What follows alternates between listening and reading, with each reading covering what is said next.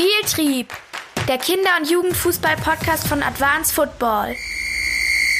Hallo und herzlich willkommen zu einer ganz besonderen Episode von Spieltrieb. Wir haben das erste Mal Sakko bei uns zu Gast. Sakko ist ja, wie die meisten von euch wissen, Mitbegründer von Advanced Football und wir haben uns der speziellen Situation geschuldet zusammengesetzt und sprechen über Corona-Training, also wie man ein Training durchführen kann, dass es den Regelungen sowohl auf Länderseite, aber auch vom Bund entspricht und welche Fallstricke es gibt, was man aber auch Positives aus der jetzigen Situation ziehen kann. Alle Links und alle Hinweise packe ich euch im Nachgang noch in die Show Notes. Solltet ihr dann weitere Fragen haben nach der Episode, dann meldet euch gerne per Mail oder ihr schreibt uns auf den Social Media Kanälen. Viel Spaß mit dieser Episode Spieltrieb. Spieltrieb, Doppelpass. Sacco, schön, dass du dir die Zeit nimmst. Ähm, wir hatten ja vor einigen Wochen schon mal einen Livestream zusammen und bei dem haben wir uns über die, die Situation und den Umgang mit Corona ausgesprochen und ein bisschen diskutiert, wie wir das sehen. Jetzt so ein paar Wochen später und ein paar neue Regelungen und Gesetze später, was ist denn dein Eindruck von Kinder- und Jugendfußball Deutschland momentan? Ich glaube, es ist schwer zu vereinheitlichen. Also wir sehen es ja auch bei unseren Corona-Webinaren, dass wir Teilnehmer aus ganz Deutschland haben, plus dann Schweiz, Österreich, teilweise ja sogar ähm, aus den USA. Und da sind die Regelungen dann doch sehr unterschiedlich. Und ich glaube, damit hängt es dann auch stark zusammen, was die Trainer und die Vereine dann aus der aktuellen Situation machen, quasi in Abhängigkeit von dem, was überhaupt erlaubt ist in Summe. Ja, aber viele spannende Konzepte oder Ideen, die die Vereine dann umgesetzt, aufgesetzt haben. Also ich will auch nicht wissen, wie, wie groß da teilweise der bürokratische Aufwand ist, um überhaupt wieder mit dem Trainingsbetrieb starten zu können im klassischen Sinne. Ähm, ja, von daher ein paar coole Videos gesehen, wo ich schon das Gefühl hatte, ey, da sind einfach richtig coole Ideen dabei, um das Beste aus der Situation zu machen. Und irgendwelche persönlichen Schicksale oder Stories, die du jetzt so ein bisschen mitbekommen hast von Trainerkollegen, die vielleicht sagen, ich habe gestern zum Beispiel mit, äh, mit einem Trainer telefoniert und er hat gesagt, er hat sich mega gefreut, dass jetzt wieder auf den Platz geht, auch in Kleingruppen, hat aber jetzt nach der zweiten Einheit gesagt, war jetzt ganz nett, äh, beim ersten Mal vor allem die Jungs wieder zu sehen auf dem Platz. Ähm, aber wenn das jetzt noch in drei, vier, fünf Monate so weitergeht, dann weiß er nicht, ob er sein, sein Antrieb und sein, seine Begeisterung dafür aufrechterhalten kann. Ja, war bei mir tatsächlich ganz ähnlich. Mit den Kollegen, mit denen ich Kontakt hatte, natürlich war jeder erstmal froh, wenn er wieder auf den Platz äh, gehen durfte mit seiner Mannschaft. Aber für die, die schon länger jetzt im Trainingsbetrieb sind, ist schon auch so, dass sie sagen, boah, langsam nutzt sich in Summe auch ein bisschen ab. Plus ist der Aufwand dann, wenn die Kader aus 12 bis 16 Kids irgendwie bestehen, die Auflagen so sind, dass ich nur in Vierergruppen trainieren darf, ich mit dem Platzteil auch noch und dann muss ich zwei Gruppen lang hintereinander auf dem Platz sein bin irgendwie zweieinhalb, drei Stunden vielleicht teilweise sogar auf der, auf der Anlage. Das ist dann auch schon hart, einfach als Belastung. Also das Training, glaube ich, und das war auch ein Telefonat, das ich heute hatte, das fand ich ähm, auch spannend von der Aussage, meinte halt, ich habe deutlich mehr Ineffizienzen in meinem Training, also immer wieder deutlich längere Phasen, wo es ein bisschen Leerlauf gibt, weil ich auch darauf achten muss in den Pausen, dass die nicht zusammen abhängen. Ich muss dann in der Zeit umbauen, die Kids dürfen ja nicht mithelfen, dürfen die Sachen nicht anfassen und so weiter. Und deswegen glaube ich, ist es von Trainer zu Trainer dann schon etwas unterschiedlich, aber in Summe würde ich sagen, ist die Rückmeldung für die, die länger dabei sind im Training, dass sie sagen, hm, so, jetzt der nächste Schritt wieder in Form von größere Trainingsgruppen wäre schon ganz geil. Obwohl ich mich da oder ich mir da die Frage stelle, größere Trainingsgruppe führt eigentlich auch zu einer höheren Ineffizienz. Ähm, sofern man die Abstandsregel weiterhin einhalten muss. Also dann wird die tendenziell die, die Schlange noch ein bisschen länger und ich muss vielleicht noch mal eine Station mehr aufbauen. Also ob das dann tatsächlich die, die Lösung ist, aber auch da gibt es ja von, von Bundesland zu, zu Bundesland ähm, unterschiedliche Regelungen. Du hast vorhin schon angesprochen, die, die spannenden Konzepte, die es jetzt ganz unterschiedlich gibt, sei es Österreich, äh, in der Schweiz, aber auch hier in Deutschland. Ähm, gibt es da Formate für dich, wo du sagst, die sind herausgestochen. Also ganz am Anfang, als wir ja unseren Livestream auch ähm, hatten, gingen die ganzen YouTube-Videos von Werder Bremen oder von Alba Berlin durch die Decke, ähm, die da auch einen wahnsinnigen Mehrwert für, für die Kinder, aber auch für die Trainer daheim geliefert haben. Jetzt aber so mit Übertrag in, in den Trainingsalltag, da irgendein Format, irgendein Konzept, irgendwelche Publikationen, die dir da direkt in den Kopf kommen? Äh, ja, tatsächlich das von ähm, Red Bull Salzburg. Als wir das das erste Mal gesehen hatten, haben wir ja schon gesagt, ja, guck mal, das ist einfach auch cool. Also irgendwie ein paar ein bisschen Mühe im, im Design gegeben, auch in den ähm, PDF-Dateien, die man dann runterladen konnte. Und das war ja irgendwie auch ganz klar gelabelt als hier ist unsere Unterstützung, unsere Hilfe für die Vereine, die halt jetzt wieder mit dem Trainingsbetrieb starten. Äh, und äh, RB Salzburg hatte ja schon ein paar Erfahrungswerte zu dem Zeitpunkt aus ihren eigenen Gruppen, deswegen fand ich es auch ganz cool. Die haben dann auch so ihre Learnings aufgezeigt, ich glaube acht oder zehn Stück waren das dann zu dem Zeitpunkt, wo man als Trainer einfach auch drauf achten kann. Also ich fand die Aufmachung optisch einfach super. Ähm, waren ein paar coole Inhalte dabei. Die hatten ja auch Videos, vor allem für die älteren ähm, Mannschaften oder halt für den ähm, Seniorenbereich. Ähm, aber auch da war es dann und das ist wieder was, das, glaube ich, über alle Anbieter, in Anführungszeichen, oder welche, die halt irgendwie sowas in irgendeiner Form veröffentlicht haben, ähnlich war, dass man halt eine hohe Anzahl an irgendwie Übungsformen drin hatte, wo dieser Charakter mit einfach nur Wiederholung stark drin war. In die, Praxis kommen wir gleich noch. Ähm, vorab Siehst du die, die Rolle der, der Vereine, vor allem auch der, der Bundesliga-Vereine dann hier in Deutschland, ähm, siehst du die jetzt ein bisschen verändert? Also glaubst du, die werden auch in Zukunft noch mehr für den, für den Breitensport machen, indem sie Materialien zum Beispiel für, zur Verfügung ste stellen, Trainingsform äh, bereitstellen auf irgendwelchen Plattformen oder ähnliches? Glaubst du, wird es einen Wandel geben oder sind die weiterhin so, so abgeschottet vom, vom Breitensport? Weil tatsächlich ist das mit RB, Leip äh, RB Leipzig, RB Salzburg äh, so das Einzige, wo ich ganz konkret jetzt von einem Bundesligisten, zwar in Österreich, ähm, einem Bundesligisten einfach so eine, eine konkrete Hilfestellung mitbekommen habe, wo es nicht ein Partnervereinskonzept oder ähnliches gibt. Mhm. Ja, wir hatten es ja beim SC Freiburg, die hatten das ja auch geclustert dann in verschiedene Altersbereiche, was ich ganz spannend fand, also auch quasi für den Grundlagenbereich, Aufbau und Leistungsbereich. Ähm, ob oder wie generell die Handhabe ist oder ob das jetzt rein aus einem Solidaritätsgedanken heraus entstanden ist oder auch wie ein kleiner Testballon war, zu sagen, lass uns mal sowas anbieten und schauen, wie es ankommt. Das, ja, keine Ahnung, also ich glaube, da, da haben wir kein Gefühl dafür jetzt im Moment auch. Wäre natürlich spannend zu sehen, wenn, wenn sowas veröffentlicht wird, auch in Zukunft. Ähm, mit unserem Talk, den wir ja mit Sepp Jacobs hatten von Royal Antwerpen, das wäre auch saugeil, weil die ja irgendwie schon noch einen anderen Zugang haben zu Techniktraining, zu Taktiktraining, zu diesen 1 gegen 1 Formen und auch die Methodik, die dahinter steht, war ja nochmal eine ganz andere. Und das fände ich halt irgendwie super, wenn es die Möglichkeit gäbe, sich halt einfacher als über, also die einzige Möglichkeit, wie ich von Royal Antwerpmans äh, an die Trainingsmethodik komme, wäre über eine Hospitation. Ich müsste anfragen, dorthin gehen, mit den Leuten sprechen, motz der Aufwand. Und das kann ja kein Breitensporttrainer leisten. Aber irgendwie zentral dann Methodiken mitzubekommen, das finde ich super geil, super spannend. Ich hoffe, dass es kommt. Ich hoffe. Vielleicht, äh, vielleicht können wir da ja ein bisschen Abhilfe schaffen. Wer den Talk mit, äh, mit Sepp dann nochmal hören möchte, ich setze den Link ähm, in die Show Notes rein. Ich hatte ja eingangs schon die, die unterschiedlichen Verordnungen und Regeln ähm, bezüglich dem Fußballtraining erwähnt es ist jetzt immer klar, wenn wir auch über, über Trainingsinhalte sprechen in der Folge, dass wir nicht immer alle zu 100 Prozent abholen können. Also Nordrhein-Westfalen ist oder Sachsen sind ja deutlich weiter als jetzt wir zum Beispiel hier in Baden-Württemberg. Ähm, rein aus, aus Trainersicht gedacht, wie ordnest du denn die derzeitigen Bestimmungen ein? So für dich als, angenommen, du bist, du bist ein Trainer auf dem Platz, hast jetzt deine Mannschaft. So, wie würdest du damit umgehen? Ich müsste wahrscheinlich so achtmal das äh, Hygienekonzept durchlesen, bis ich es äh, verstanden habe dann und auch wirklich die, die Schritte umsetzen kann. Ähm, oft ist es ja mit so einer Checkliste gekoppelt, Checkliste für das Training und dann weißt du irgendwie als Trainer, auf was du alles achten musst. Aber auch jetzt im Rahmen von unserem Videodreh ähm, war es ja auch so, dass wir uns da dann an die Vorschriften des Vereins gehalten haben. Und das ist schon ein Aufwand.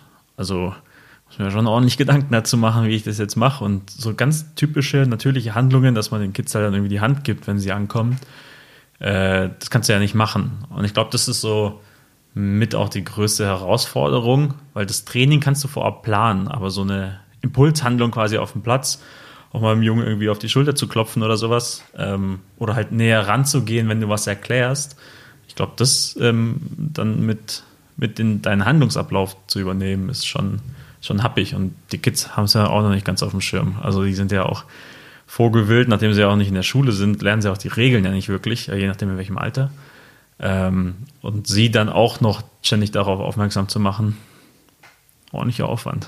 Welche Erwartungen sollte man dann als, als Trainer an sein eigenes Training haben in der jetzigen Zeit? Was würdest du den, den Leuten draußen empfehlen? Ähm, ich glaube, von dem, was wir halt grundsätzlich sagen zum, zum Training, dass es auf dem, also im Nachwuchsbereich zumindest auf den Säulen Spaß und Dynamik stehen sollte, daran muss sich ja nichts ändern. Ähm, das ist aber auch so die Herausforderung der aktuellen Auflagen und sie einzuhalten, vor allem wenn ich keinen Kontakt haben darf, heißt diese ganzen klassischen Spielformen fallen ja weg, die kann ich im Moment nicht spielen. Aber wie bekomme ich es vielleicht trotzdem hin, in diesen isolierteren Geschichten, nicht nur von der Trainingsmethodik und der Didaktik nah an dem zu bleiben, was ich vorher gemacht habe, sondern auch, dass es den Kids halt dann die Stunde, die anderthalb Stunden auch richtig Bock macht. Und ich glaube, sich darauf zu fokussieren und zu sagen, das steht jetzt mal für die Zeit im Vordergrund, für mich als Trainer, dass die Kids dann auch diese Zeit als positiv wahrnehmen, dennoch, weil man sich dann auch endlich mal bewegen darf. Ähm, man darf halt dann raus auf den Platz, ist ja auch irgendwie mal was Schönes, immer noch aufs Tor bolzen, ist ja auch für die Kids im Moment draußen nicht immer einfach möglich. Ähm, und da zu sagen, das schreibe ich mir auf die Fahnen dann für mein Training auch. Jetzt, je nachdem, in welchem Bundesland man ist, beginnen ja dann auch die Sommerferien recht bald sogar schon. Welche Grenzen sind mir da als, als Trainer in der jetzigen Situation gesetzt? Also wenn wir von, von Erwartungen, die ich an mein Training habe, sprechen, müssen wir auf der anderen Seite auch davon sprechen, okay, was ist denn eigentlich tatsächlich umsetzbar, das dann auch ähm, einen, einen Mehrwert in meinem Training liefert. Also es kann ja nicht sein, dass ich nur isolierte Technikformen mache, ähm, weil es einfach dann irgendwann nicht mehr die zwei Säulen, die wir jetzt zum Beispiel immer, immer propagieren, Spaß und Dynamik äh, vermittelt. Ja, ich glaube, man muss auch da wieder, also wir haben ja immer ein schönes Zitat, mit dem wir äh, das Corona-Webinar auch äh, beginnen von Konfuzius. Wer immer glücklich sein möchte, muss sich oft verändern. Und jetzt mit der aktuellen wechselnden Situation, was die Auflagen angeht, muss ich als Trainer mich eben auch immer neu anpassen.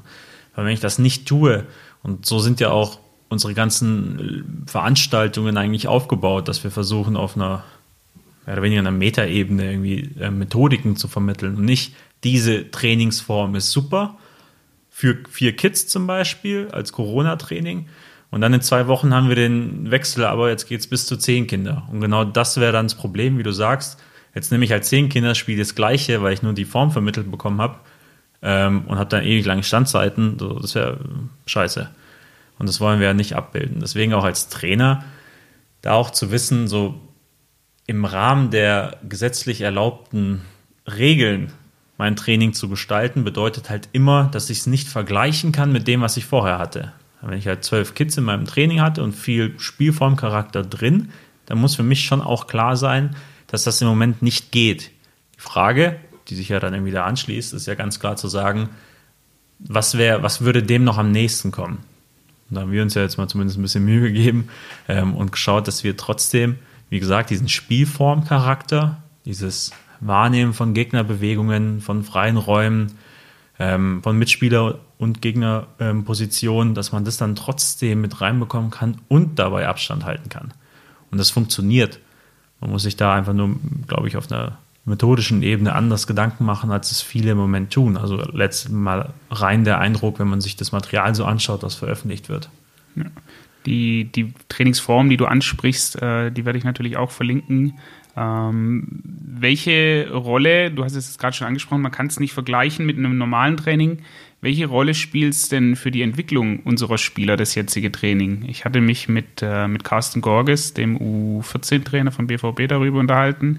Wir waren uns eigentlich einig ein Stück weit, dass das vielleicht gar nicht so verkehrt ist tatsächlich, die jetzige Auszeit, auch die, die Phase, wie sie jetzt im Moment ist, weil vor allem im Leistungsbereich viele, viele Kinder oder viele Spieler einfach so überpaced sind und so viel Inhalt und so viel Input reinbekommen, dass das so eine Zwangspause durchaus auch positive Effekte haben kann. Ich glaube auch. Also vor allem, was irgendwie die, die, die, die Gier und die Geilheit auf diesem Sport ausmacht, auf Trainerseite wie aber auch auf Spielerseite, ähm, dass das in so einem Regelbetrieb, äh, wie so ein, irgendwie wie am Fließband. Also die Kids haben ja so einen strukturierten Wochen- und Tagesablauf. Da gehe ich halt dann zum Training, weil Dienstag 17 Uhr ist. Ähm, aber das ist jetzt nicht so, dass man das Gefühl hat, okay, ey, der, der, brennt jetzt richtig, dass er nachher auf den Platz gehen darf mit seinen Kumpels und kicken darf. Ähm, und dass wir da jetzt dadurch, dass man halt lange Zeit nichts machen konnte, schon auch, glaube vielleicht, und das hoffe ich, also mit den Trainern, mit denen wir zumindest Kontakt haben, ist es ja immer so, dass die Marschrichtung ganz klar ist im Sinne von, ich freue mich wieder richtig, dass irgendwann mal wieder losgeht. Und wenn, wenn man diese Energie dann aufgebaut hat und auch dann vermitteln kann und auch den Kids, glaube ich, da bin ich bei dir, dann kann man auch sehr viel Positives aus der Situation ziehen und das vielleicht mitnehmen auch äh, für die nächste Zeit. Und rein fußballspezifisch verlernen alle Spieler jetzt über die nächsten, wenn es noch so weitergeht, zwei, drei Monate, alle Grund- und Basistechniken oder gibt es da irgendwelche äh, Rückentwicklungen in, im taktischen Verständnis, sei es in der D-Jugend oder auch in den älteren Jahrgängen? Das wage ich mal stark zu bezweifeln, dass es so ist. Ähm, dass der Wert des Trainings wird ja immer sehr, sehr, sehr hoch gehängt. Ähm, also wenn ich nicht bewusst die Spieler irgendwie irgendwas vermittel, dann lernen sie nichts und dann stagniert die Entwicklung oder sie ist sogar rückläufig. Ähm, aber es ist jetzt nicht so, dass die Kids irgendwie nur noch zu Hause sitzen auf dem Sofa und Playstation spielen. Also es wäre schade, wenn es so wäre, weil dann hättest du aber sowieso immer in jedem Bereich irgendwelche äh, Stagnationen. Und jetzt ist es ja so, dass die Kids ja trotzdem draußen unterwegs sind. Und auch mit diesen Hausaufgaben und mit den Challenges und so weiter kann ich sie halt auf eine andere Form bewegen. Ähm, und bin auf gar keinen Fall der Meinung, dass man Angst haben müsste, dass wenn ich zwei Monate ähm, nicht in meinem normalen Trainingsbetrieb bin, dass ich diese zwei Monate nie wieder auffangen kann. Also ich meine auch das Modell von was Hänschen nicht lernt, lernt tanzen immer mehr. Ähm, auch das ist ja so nicht korrekt. Also wir haben ja immer noch viel Leistungspotenziale, egal auf motorischer oder kognitiver Seite, äh, bis ins hohe Alter hinein. Eine besondere Rolle spielt ja da die Kommunikation den Spielern gegenüber. Und wie muss ich das denn im jetzt mit, den, mit dem Neubeginn des Trainings und mit auf dem Platz sein ändern zu im Vergleich jetzt die letzten paar Wochen, wo ich ein bisschen über, über Zoom oder über, über Skype oder über WhatsApp meinen Austausch hatte? Wie muss ich den denn jetzt speziell auch für diese Situation anpassen, wenn die das erste Mal wieder auf dem Platz sind, wenn die das erste Mal wieder wirklich im Vereinskontext auch mit mir was zu tun haben auf dem Platz? Gibt es da irgendwelche Besonderheiten, auf die ich da jetzt achten muss im Umgang mit den Spielern? Ich glaube, Erwartungsmanagement ist da ein großer Faktor, dass man auch den Kids klar macht, das ist kein Training wie das, wie es vorher war. Ähm, dass man sich an Regeln halten muss, die jetzt irgendwie von keinem vor Ort aufgelegt wurden, sondern ähm, halt irgendwie von einer dritten Stelle. Und diese Regeln dann auch konsequent einzufordern. Also ich glaube, das ist ein großer Baustein dafür, dass wir irgendwie überhaupt im Trainingsbetrieb bleiben dürfen, auch im Fußball, weil wenn sich niemand dran hält. Ich glaube, dann ist auch schnell passiert, dass dann dicht gemacht wird, weil es halt im Fußball nicht klappt oder nicht klappen sollte oder auch bei einzelnen Vereinen. Ähm, und auf der anderen Seite, irgendwie, wenn ich grundlegend über die Kommunikation zwischen Trainer und Team nachdenke, ist ja schon auch der Fall, dass wir große Kader haben und ja dafür relativ wenig Trainer. Also ich habe halt meine 14 Kids und ich bin halt alleine und dann hat halt jeder ein Vierzehntel meiner Kommunikation quasi, die er abbekommt.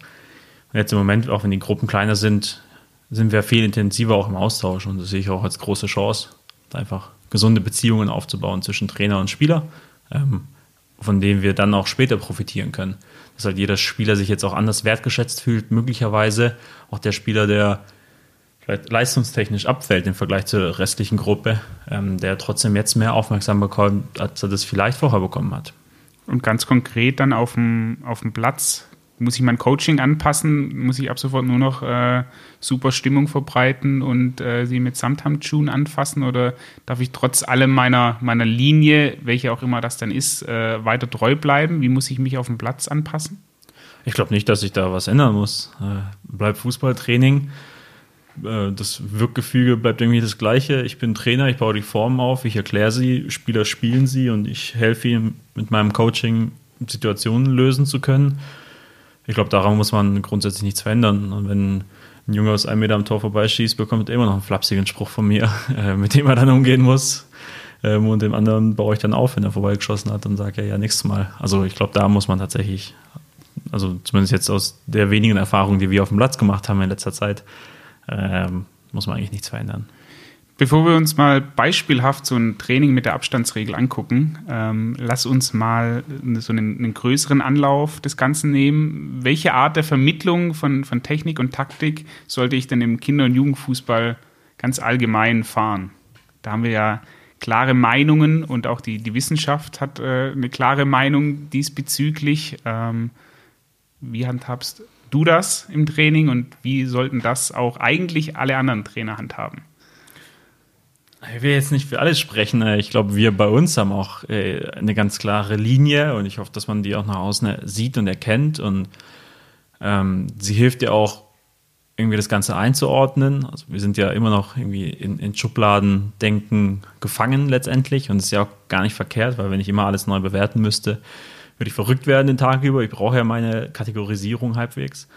Wir sind da ja ganz klar auf der spielorientierten Seite ähm, auf einer Prinzipienseite. Also wir sind ja jetzt persönlich mal einfach keine Freunde von rein isoliertem Techniktraining. Ich glaube, das kommt auch in vielen Posts und auch in den Trainingsformen, wie wir sie darstellen, kommt das ganz klar rüber. Ähm, was es nicht ist, und das ist irgendwie die, die Ecke, in der man dann schnell landet, wenn man sowas formuliert, ist ja irgendwie auch wie, weiß nicht, Horst Wein mit dem 3 gegen 3. Also wenn du es 3 gegen 3 gut findest, dann bist du ja irgendwie kein Fußballtrainer mehr, sondern machst halt irgendeine Gaudi für die Kids ähm, und bist halt der Bespaßer und der Clown. Ähm, und eine differenzierte Betrachtung, dass es halt irgendwie auch Grautöne zwischen dem Schwarz und Weiß gibt, ähm, das findet ja selten statt.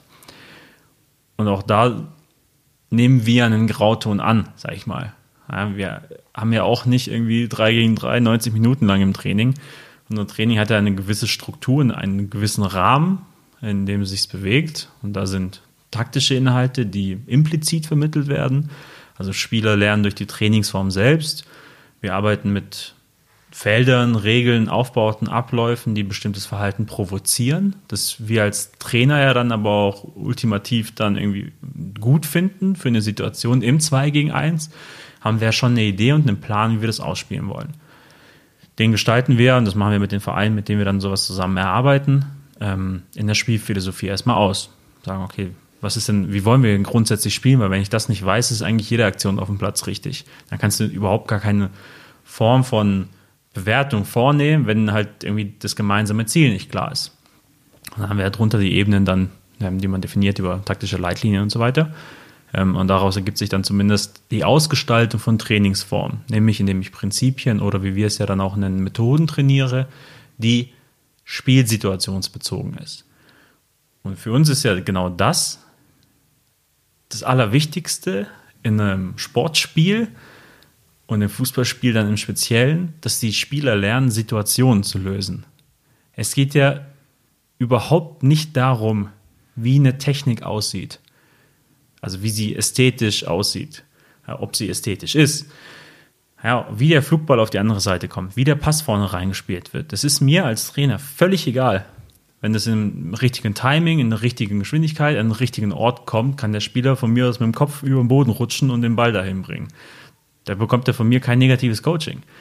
Ähm, von daher ähm, sind wir auch deswegen ja in der Vermittlung auch der Techniken in Situationen, wo wir diese, diese Kette nach Malo letztendlich aufzeigen, dass wir sagen, wir wollen erst eine, eine, Wahrnehmungskomponente haben, heißt der Spieler soll erstmal gucken müssen, was denn um ihn herum passiert, welche Möglichkeiten sich überhaupt ergeben, arbeiten ja auch gerne mit diesen Möglichkeiten, also haben mehr als ein Freiheitsgrad in so einer Trainingsform. Er kann halt links oder rechts und nicht nur links.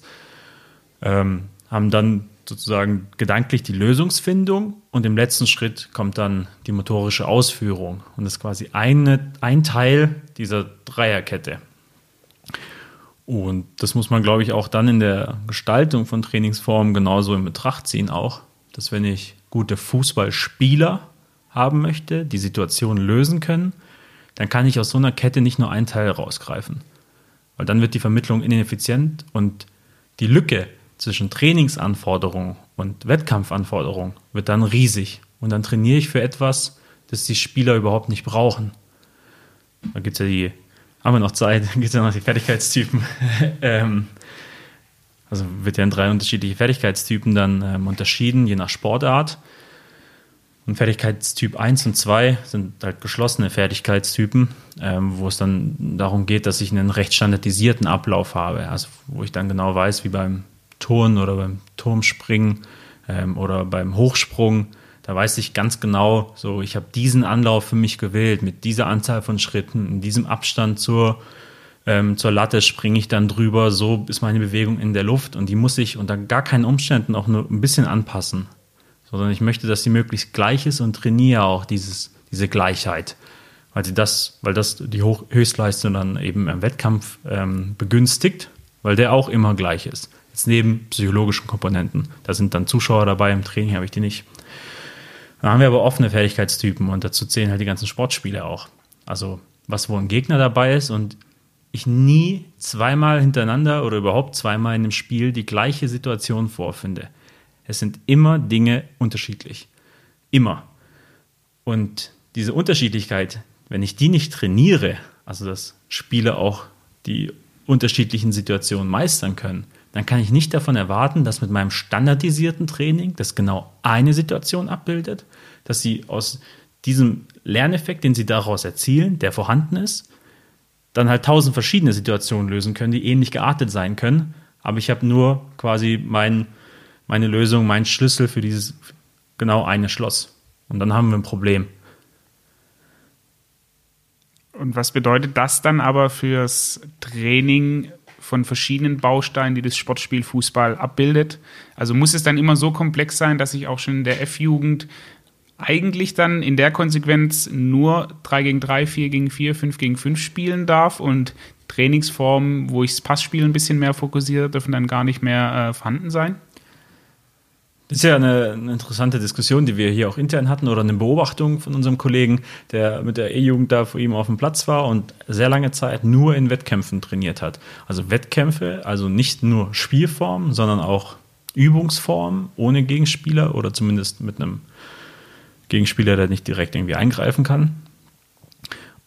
Und dieses nur Wettkämpfe hat dann irgendwann dafür gesorgt, dass die Abwechslung dann die war, das isoliert trainiert wurde. Dann wurde halt das Passviereck gespielt beispielsweise, komplett ohne Gegenspieler, möglichst standardisierter Ablauf.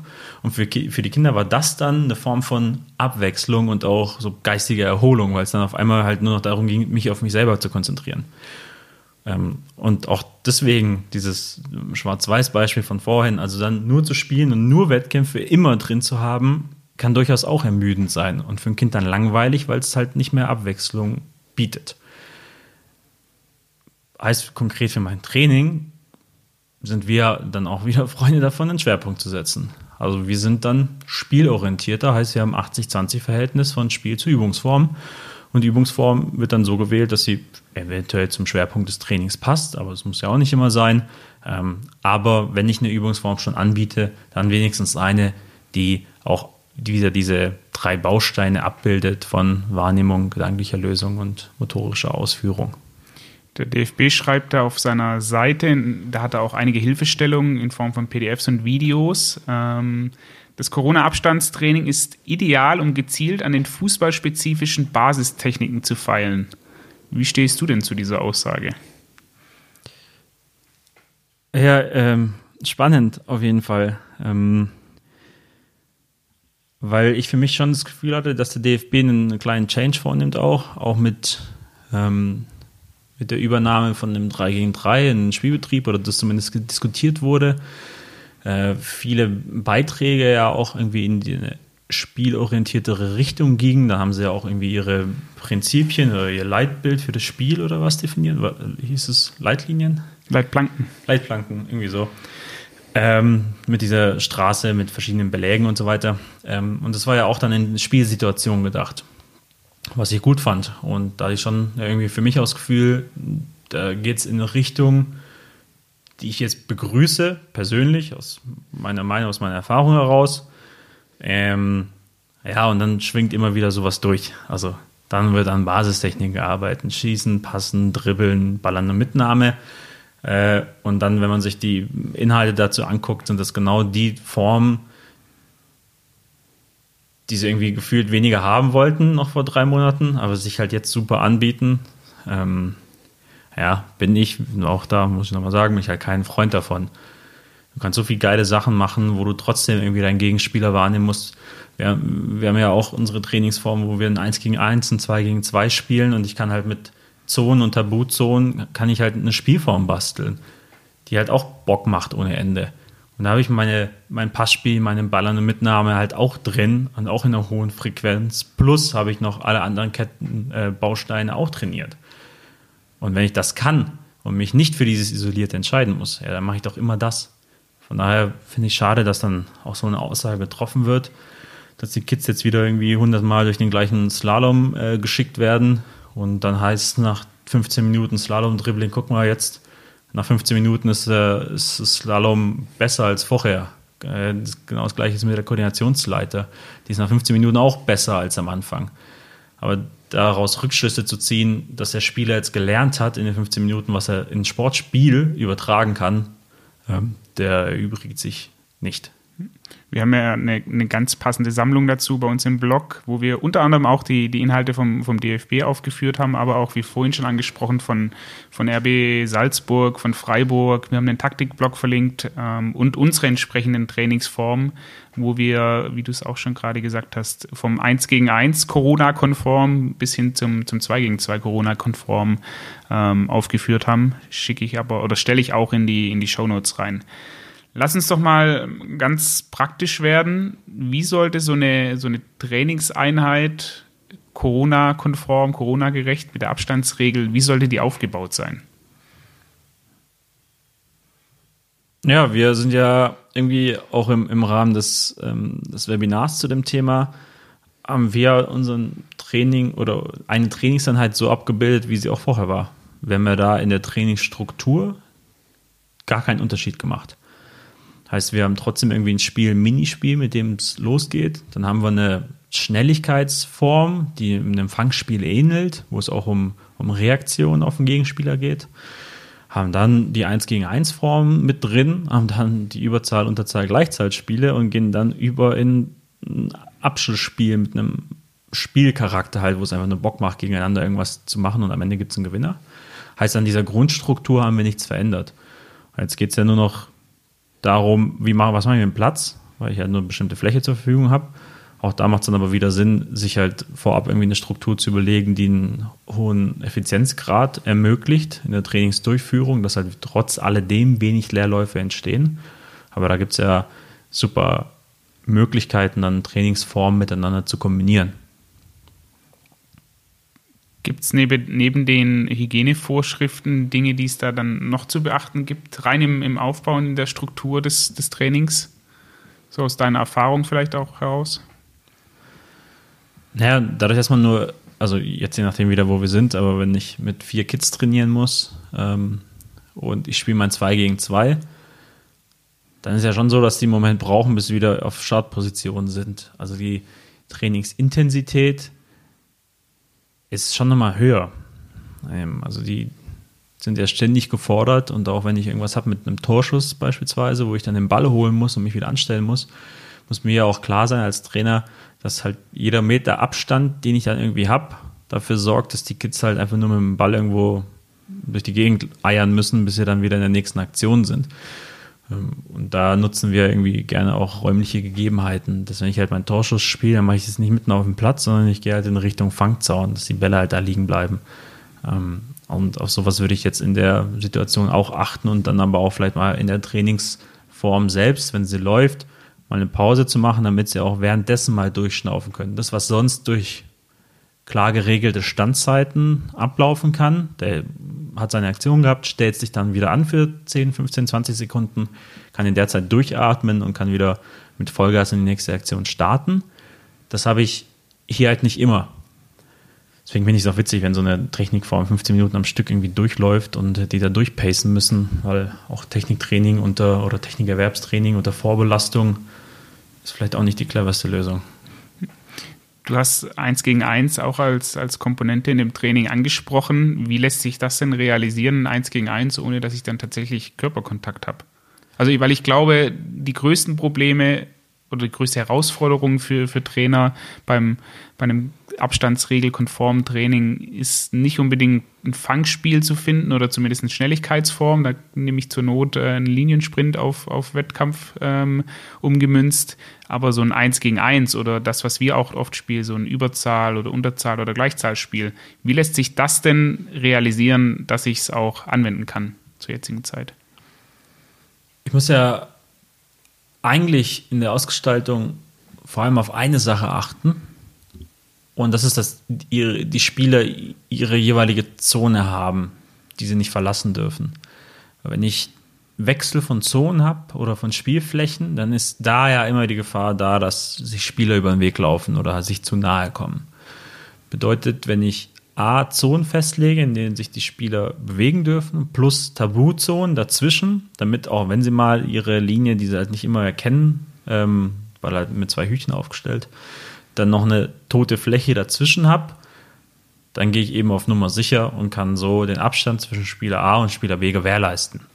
So, jetzt nehme ich ein Feld, stelle eins gegenüber mit einem Abstand von zwei Meter zueinander von mir aus und hinter das eine Feld packe ich rechts und links jeweils ein Minitor. Jetzt muss der eine Spieler aus seiner Zone heraus eben in eins der beiden Minitore passen und der andere Spieler muss in seiner Zone eben mit seinem Deckungsschatten arbeiten, die Tore zulaufen, damit der Pass da nicht reingeht. Und auf einmal habe ich ein 1 gegen 1, das vom Charakter her dem normalen Wettkampf 1 gegen 1 in nichts ähm, nachsteht. Ist vielleicht sogar eine 1 gegen 1 Form. Wir hatten sie ja gespielt das erste Mal, wenn mich nicht alles täuscht, im Februar, also noch bevor irgendwelche Corona-Auflagen da waren, haben wir dieses Deckungsschatten 1 gegen 1 ja gespielt Einfach weil es eine andere Form von 1 gegen 1 war. Der Verteidiger durfte nicht eingreifen, der durfte aber Passwege und Schusswege blockieren. Und das ist, wenn wir uns ja mal überlegen, wie, wie ein Torabschluss ähm, in der Bundesliga oft aussieht, ist es ja nicht ein Lewandowski steht vor dem Innenverteidiger, dribbelt ihn aus, ist dann auf einmal hinter dem Innenverteidiger und kommt dann ungestört zum Schuss. Sowas haben wir ja nie. Ähm, sondern es ist halt ein schneller Kontakt zur Seite. 20 Zentimeter Platz freigezogen zum, zum Innenverteidiger und dann den Torabschluss gesucht. Und genau das haben wir in diesen Formen dann massiv mit drin, also den Gegenspieler in Bewegung bringen durch seitliches Dribbling, durch Richtungswechsel, durch Tempowechsel und dann die sich ergebenden Chancen mit Passfenster oder Schussfenster auch effizient zu nutzen. Weil wenn ich da wieder rumeier, dann ist der Gegner wieder da und ich hample halt irgendwie zwei Minuten lang hin und her. Ich glaube auch, dass das eine, eine Komponente ist, auch für, für Trainer, die man dann tatsächlich in sein, in sein Coaching mitnehmen kann, ähm, die im normalen Training nicht wirklich eingesetzt oder beachtet wird. So dieses wirklich auf Nuancen achten und wie lang ist denn eigentlich mein, mein erster Kontakt, dass ich den Gegner in Bewegung bringe oder wie viel Schussfenster brauche ich denn tatsächlich, um, um den Ball äh, ins Ziel zu bringen. Und immer wenn ich halt ein normales 1 gegen 1 oder 2 gegen 2 spiele, habe ich ja immer den, den maximalen Gegnerdruck, beziehungsweise muss ja immer damit rechnen, dass er mich angreift. Und so habe ich halt eine, eine reduzierte äh, Situation, in dem der, der Gegner ein bisschen Abstand zu mir hat und ich muss wirklich auf so Kleinigkeiten achten und kann das ja auch als Trainer dann in mein, in mein Coaching mit einfließen lassen. Also finde ich eine, eine, eine bereichernde Form, nicht nur das, was du jetzt beschrieben hast, da, da setze ich den Link auch in die, in die Show Notes, ähm, aber auch einfach mit diesen, mit diesen Abständen so ein bisschen zu arbeiten. Das kann auch über Corona hinaus äh, das Training durchaus bereichern. Wie verhält sich es denn dann bei den Unterzahl, Überzahl, Gleichzahl-Spielformen? Also wenn wir ein bisschen, bisschen größer werden, 2 gegen 2, 3 gegen 3 oder 3 gegen 2 vielleicht? Hm, tatsächlich ja genauso. Ähm, also die Grundvoraussetzung, die ich erfüllen muss, mit klar definierten Zonen für jeden Spieler und Tabuzonen dazwischen, die bleibt genau gleich. Und ich ändere dann eben die, die Flächen und die Zahlenverhältnisse, die, die Größe der Form an sich. Ähm, aber vom, vom Prinzip her, wie ich es methodisch dann aufbaue, da ändert sich nichts. Ähm, Heißt, ich habe dann trotzdem irgendwie meine beiden Spieler in ihrer jeweiligen Zone, die sich erstmal vielleicht problemlos den Ball zuspielen können. Und ich habe zwei Gegenspieler in ihren verteidigenden Zonen, ähm, die sich je nach Pass und Ort des Balles dann eben verhalten müssen. Und in dem 2 gegen 2, das wir dann auch gespielt haben, das ja auch mit, mit abgefilmt wurde, da hatten wir auch für die Verteidiger ähm, sowas wie dieses ähm, Abwehrdreieck in Anführungszeichen. Also geometrische Figuren zu beschreiben, da bin ich jetzt auch nicht immer so ein Fan von. Ähm, das Dreieck ist ja das, was sich dann ergibt aus meiner Position, aber ich gehe nicht ins Dreieck, das macht ja keinen Sinn. Ähm, heißt, wir haben irgendwie den ballnahen Spieler, der dann dadurch, dass er zwei Minitore im Rücken hat, näher ranrücken muss, um seinen Deckungsschatten zu vergrößern. Da kann er nur, wenn er rausrückt, beide Tore schließen.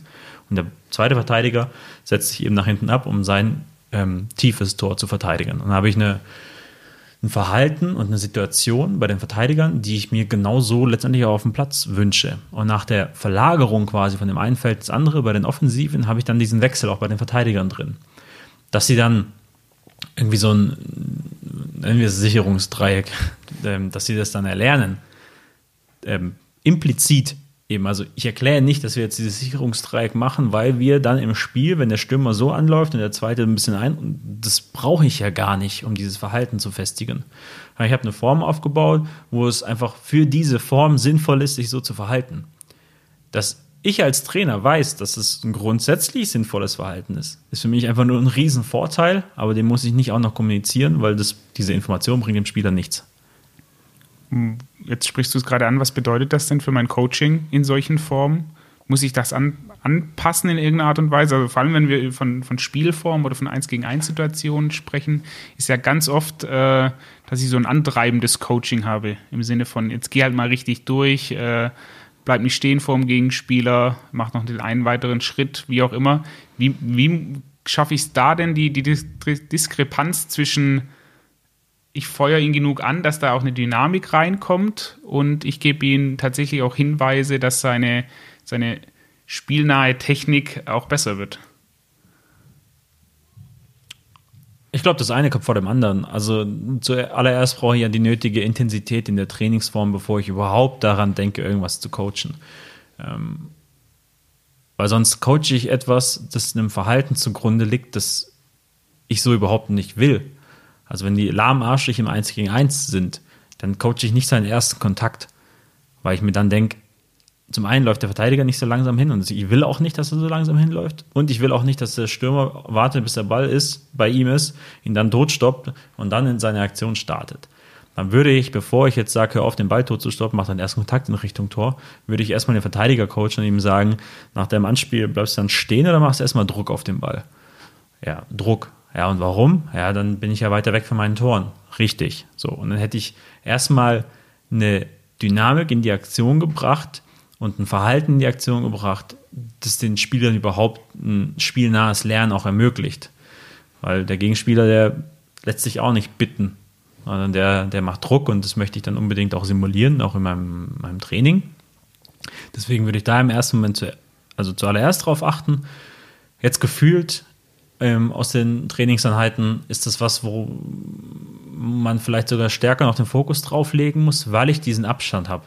Ich habe ja sonst im, im Infight jetzt in einem Zweikampf oder in der Spielform, wo Gegner Kontakt, Körperkontakt da ist, da scheppert es dann auch mal, da kommt die Intensität von, von selbst rein sozusagen.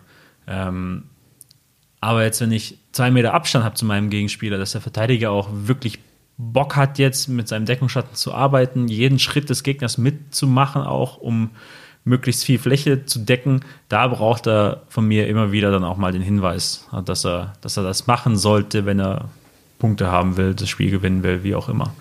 Und das würde ich dann ganz klar auf Prio 1 setzen, zu sagen, diese Intensität muss wieder rein, weil die durch den direkten Körperkontakt weggefallen ist mit den Auflagen. Ähm, und dann kann ich aber ihm quasi helfen, wie er das dann besser macht, wenn die Intensität denn stimmt.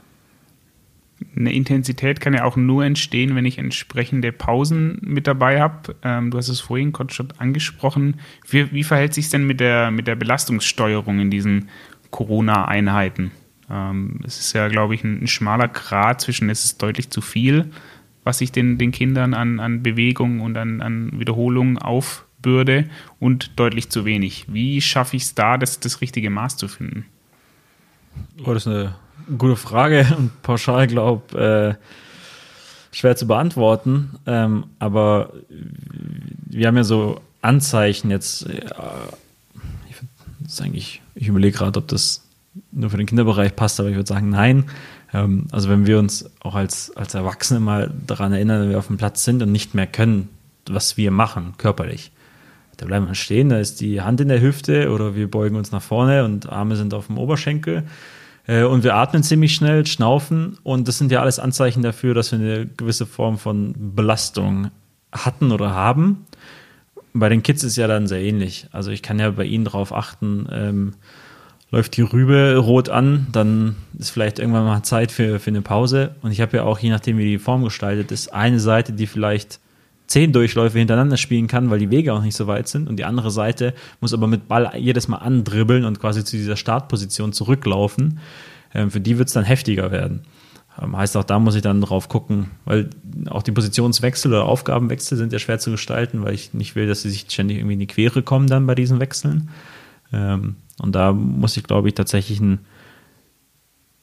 genaues Auge drauf werfen, wie das dann ähm, für die jeweils in der Situation Beteiligten dann auch ist. Und zur Not äh, mache ich halt auch in der Form einfach mal eine kurze Pause zum Durchatmen. Und da kann ich halt die Verteidiger coachen. Ja, die Stürmer sollen einfach nur mal runterkommen nach ihren fünf Aktionen ähm, und dann sind sie tot. Und dann laufe ich aber zu, zu dem Verteidiger hin und ähm, erkläre ihm halt, wie er jetzt das nächste 1 gegen 1 vielleicht noch besser gestalten kann.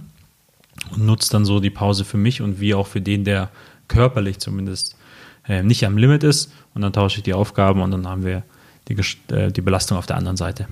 Ich glaube, man, ich glaube, man muss auch sein, sein Feingefühl, das man als Trainer, vor allem für seine eigene Mannschaft in den Wochen und Monaten, mit, in denen man mit denen zusammen ist, man muss es so ein bisschen neu austarieren. Also man hat ja immer die gleichen Spieler, wo man weiß, die können auch noch zwei Stunden länger spielen. Ähm, dann sind die immer noch auf, auf 180 und rennen durch. Und ich habe ja immer meine Pappenheimer, die so ein bisschen schneller langsam oder träge werden und denen so ein bisschen an, an Dynamik fehlt. Ähm, und ich glaube, das hat sich schon auch verschoben jetzt durch die, durch die Corona-Zeit einfach bedingt, dass es verschiedene familiäre Hintergründe, Hintergründe gibt. Also Spieler mit, mit Geschwistern, mit denen ich draußen im Garten was spielen kann oder mit denen ich, weiß ich, mal joggen gehen kann oder irgendeine andere Form von Bewegungswettkampf, haben da schon in meinen Augen einen Vorteil im Vergleich zu, zu Kindern, die vielleicht mitten in der Stadt wohnen. Ähm, da gibt es halt keinen Bolzer und wenn es einen gibt, dann ist er halt zu gewesen die letzten acht Wochen. Ich glaube, solche Komponenten darf man bei dieser Thematik dann auch nicht vergessen, dass es da jetzt tatsächlich unterschiedliche Startpositionen in der, in der Fitness gibt. Und das merkt man auch schon im F- und E-Jugendalter. Also auch da gibt es ja die, die, die, Spieler, die mit zwei, drei, vier Kilos vielleicht äh, zu viel gekommen sind, weil es einfach was komplett anderes ist, zu sagen, okay, ich habe zweimal die Woche Training und dann bin ich noch bei meinen Kumpels zweimal die Woche zum Kicken und dann habe ich noch Schule und dann das ist ja plötzlich alles weggefallen. So, und jetzt habe ich halt so einen Switch drin, das sollte ich in meiner Beurteilung und in meiner Belastungssteuerung durchaus auch noch mit reindenken. Definitiv sind auch nicht nur die Kinder.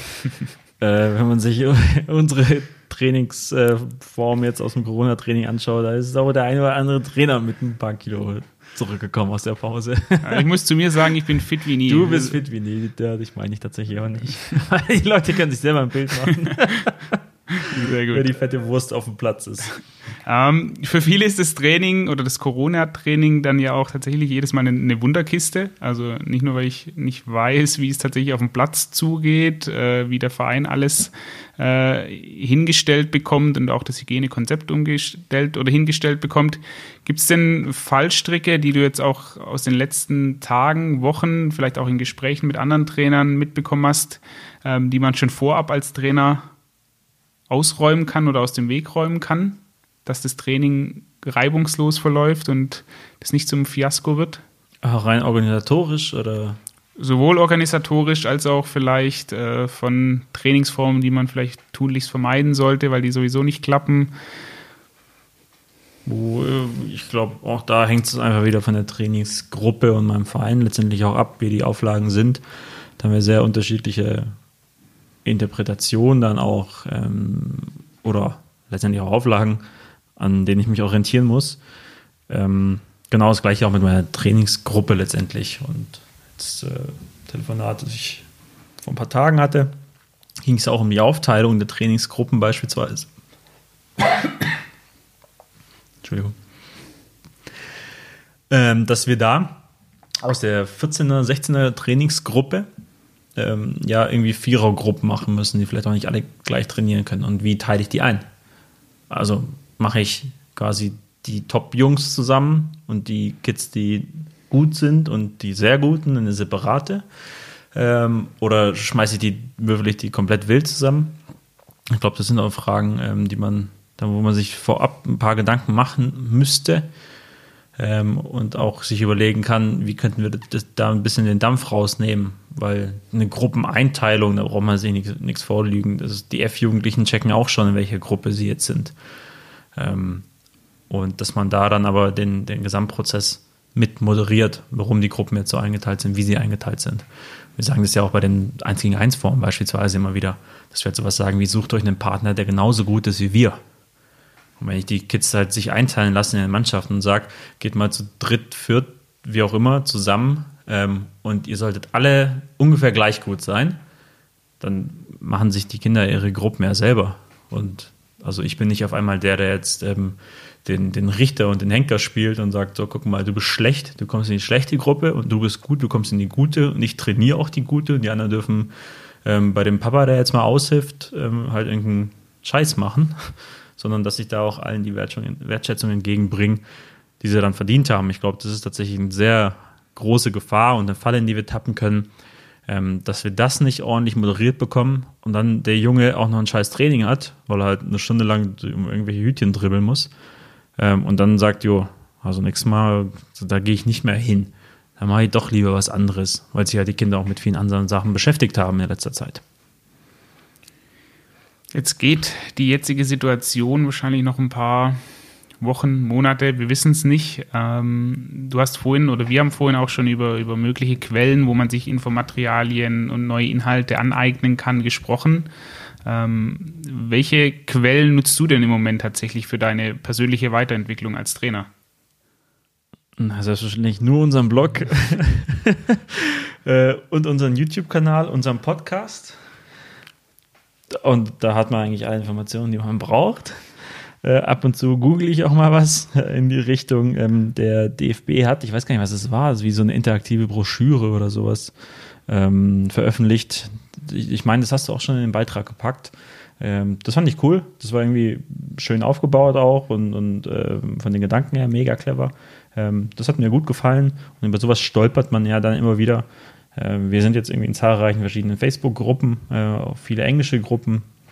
Da werden immer wieder mal Trainingsformen reingepostet, die man übernehmen kann.